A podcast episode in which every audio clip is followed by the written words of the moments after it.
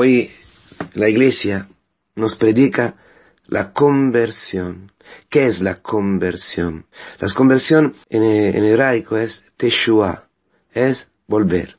Convertirse es principalmente, fundamentalmente, volver. Convertirse hacia algo, cambiar de marcha, de dirección, volver. No simplemente un movimiento de, del alma, un deseo, no, no, no, no.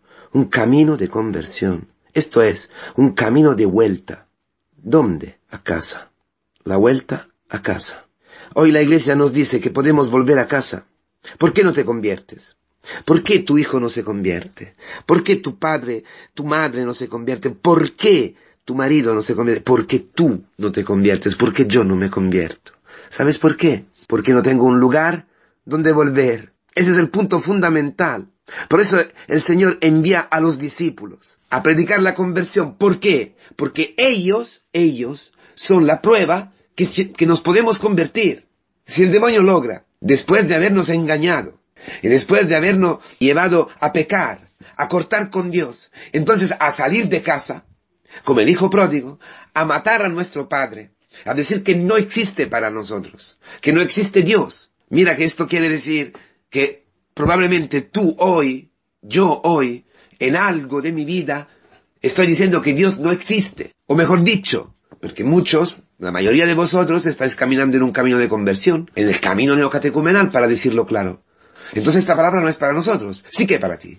Sí que es para ti. Es para ti si eres familia en misión, desde 20 años, 25 años, en un, lugar difícil. estás eh, entregando tu vida, seguramente. Pero esta palabra hoy es para ti. Como todos los días esta palabra es para ti y para mí. Presbítero en Japón, hay algunas partes, hay algún punto de tu vida donde tú estás diciendo que Dios no existe. No porque no exista Dios, sino que para ti, para mí no existe. Hemos decidido que en esto no entra. En esto voy yo. Y quizás tan engañados, tan engañados, que nos creemos que lo estamos haciendo en su nombre. Esta posición que estás teniendo frente a este hermano, esta posición dura, ¿no? Es para su bien.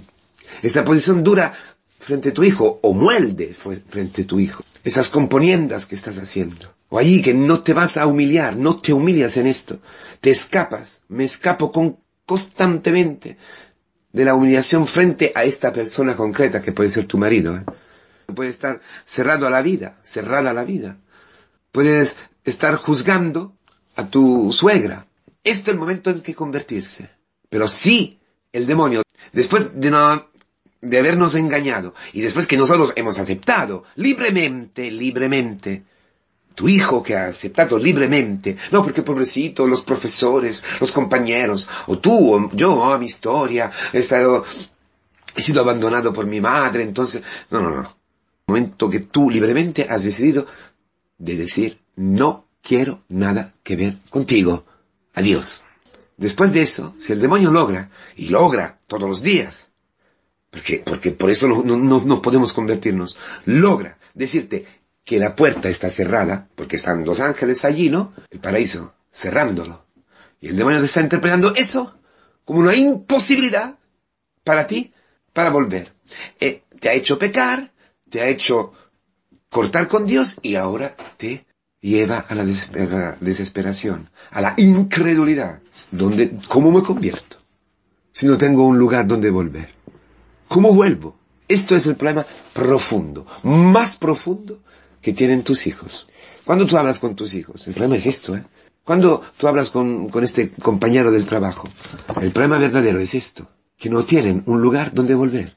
Por mucho que le puedes decir, si tú le haces moralismos, si tú les pones solamente leyes, no, no, no, puedes decir toda la verdad que tú quieres, todos los consejos maravillosos que tú puedes, eh, podrías darle, fantástico, estupendo, pero para ellos el paraíso está cerrado.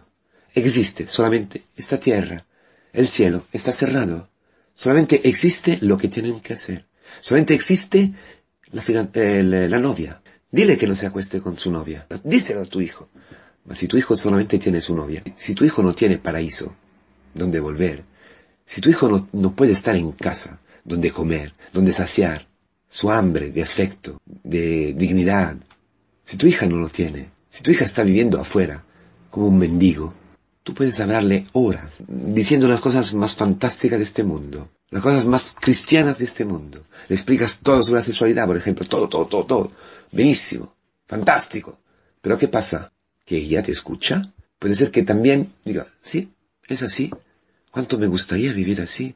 Estoy sufriendo. Pero sale con el novio, sale con, no, con la novia, y se acuestan. Buscan un lugar, empiezan a besarse, dentro le resuena algo de lo que tú le has dicho, pero no pueden, no pueden. ¿Por qué? Porque no tienen una casa donde volver. En aquel momento, momento de la tentación, no tienen una exit strategy, no tienen una salida, no tienen una salida de seguridad, no tienen, están cerradas, están en un cinema y todo está cerrado y llega, llega, las llamas de, del fuego, del incendio, no puede escapar. Entonces el fuego de la tentación se lo come. Impresionante. Pero es así, hombres. Es así, hermanos. Es así. Entonces hoy la iglesia viene a nosotros en una forma, en la única forma en que puede ir la iglesia, en que puede salvarnos la iglesia. ¿Cómo? Llamándonos a la conversión. Dice, así, yo os mando en esta forma. ¿Cómo? De dos en dos. Adán y Eva, la nueva creación, con una túnica sola. ¿Cuál? La del bautismo. La túnica blanca lavada en la sangre del cordero. ¿Qué significa la túnica? ¿Por qué con una túnica sola? Porque los dos discípulos, los dos apóstoles, dos en dos, son Adán y Eva que han entrado en el agua del bautismo, que han sido sacados de la muerte, que han experimentado la resurrección de Jesucristo, que han experimentado en su vida que Cristo, ¿eh? el Hijo de Dios, ha salido desde, desde el paraíso para buscar a la oveja perdida. Ha ido hasta ellos, ha entrado en su muerte, ha paseado, ha pisado la tierra pagana donde ellos estaban, como hemos visto en estos días, ¿eh? a la otra orilla. Ha ido a buscar la vida de los apóstoles. Por eso los apóstoles son testigos del amor infinito de Dios. Que como ellos no podían volver al paraíso, Dios en su Hijo ha llevado, ha traído el paraíso a su vida.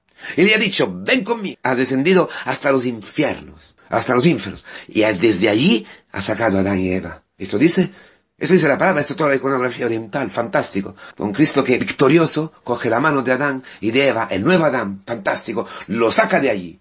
Esta imagen es el Evangelio de hoy. Dos en dos, Adán y Eva, vueltos a casa, vueltos al paraíso. Más bien que que nunca, sacados, liberados del demonio. De las cadenas del demonio, perdonados, engendrados en la misericordia, libres, sin nada, no necesitan dinero, no necesitan los instrumentos humanos para ganar el mundo, para ganar el pan, el dinero, el afecto, todo, todo resbalado, todo totalmente diferente, un cambio radical. Estos apóstoles hacen presente el cielo. Los apóstoles van con esa túnica blanca, la túnica del bautismo, que reviste de dignidad nueva. La prueba, la prueba de la vida eterna. La prueba que se puede volver al paraíso. Son como un souvenir del paraíso. Los, apóstoles son como la prueba, el, testigo, la prueba en la carne que existe la posibilidad de volver al paraíso, porque las puertas han sido abiertas otra vez. La piedra del sepulcro. Cristo ha resucitado. Los ángeles que estaban defendiendo, porque el hombre no, con su fuerza no podía. La ley no ha servido. Una pedagogía, una pedagogía de, de Dios, ¿no? Para que el hombre llegara como el hijo pródigo hasta el fondo y reconociera tú y yo hoy nuestros pecados, nuestra imposibilidad que estamos sufriendo por nuestros pecados, que hemos cortado con Dios.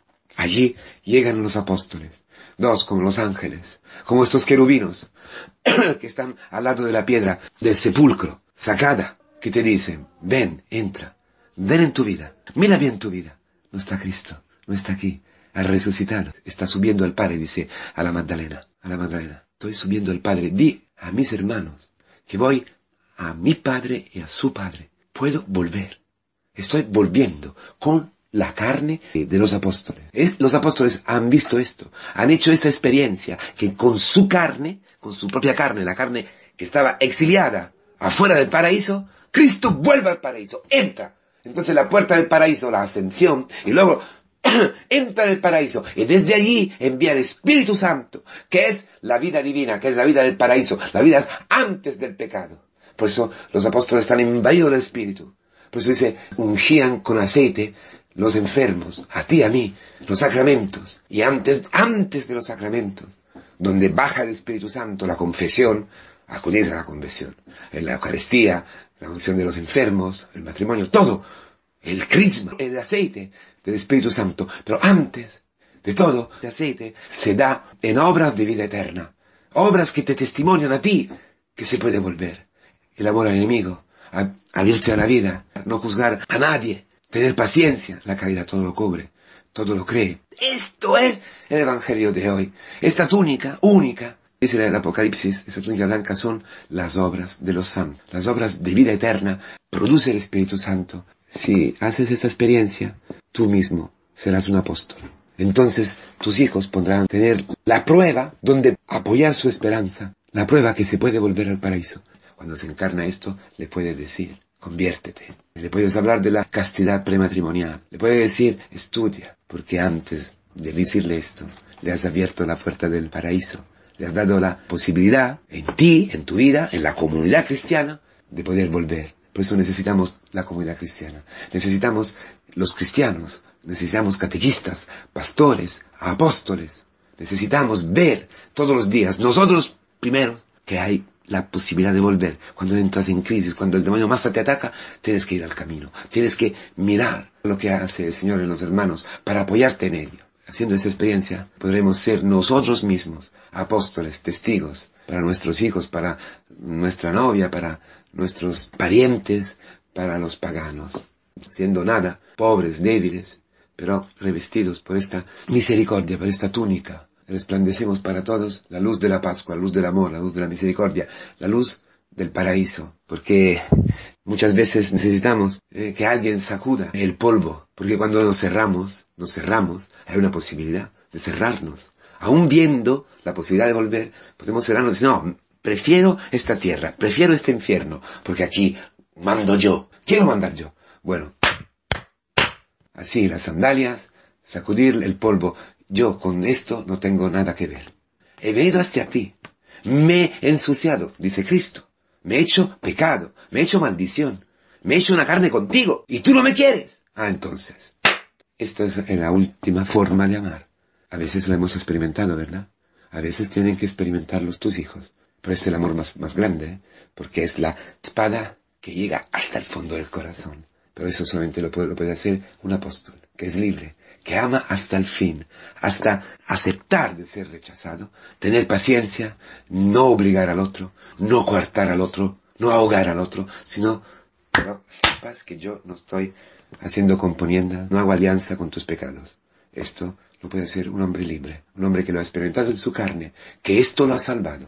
Entonces, una misión fantástica, una misión maravillosa, ser un querigma vivo, ser apóstoles. Para hacer esto hay que escuchar a los apóstoles, ver en ellos las puertas del paraíso abiertas, la piedra del sepulcro levantada y salir con Cristo en la vida nueva.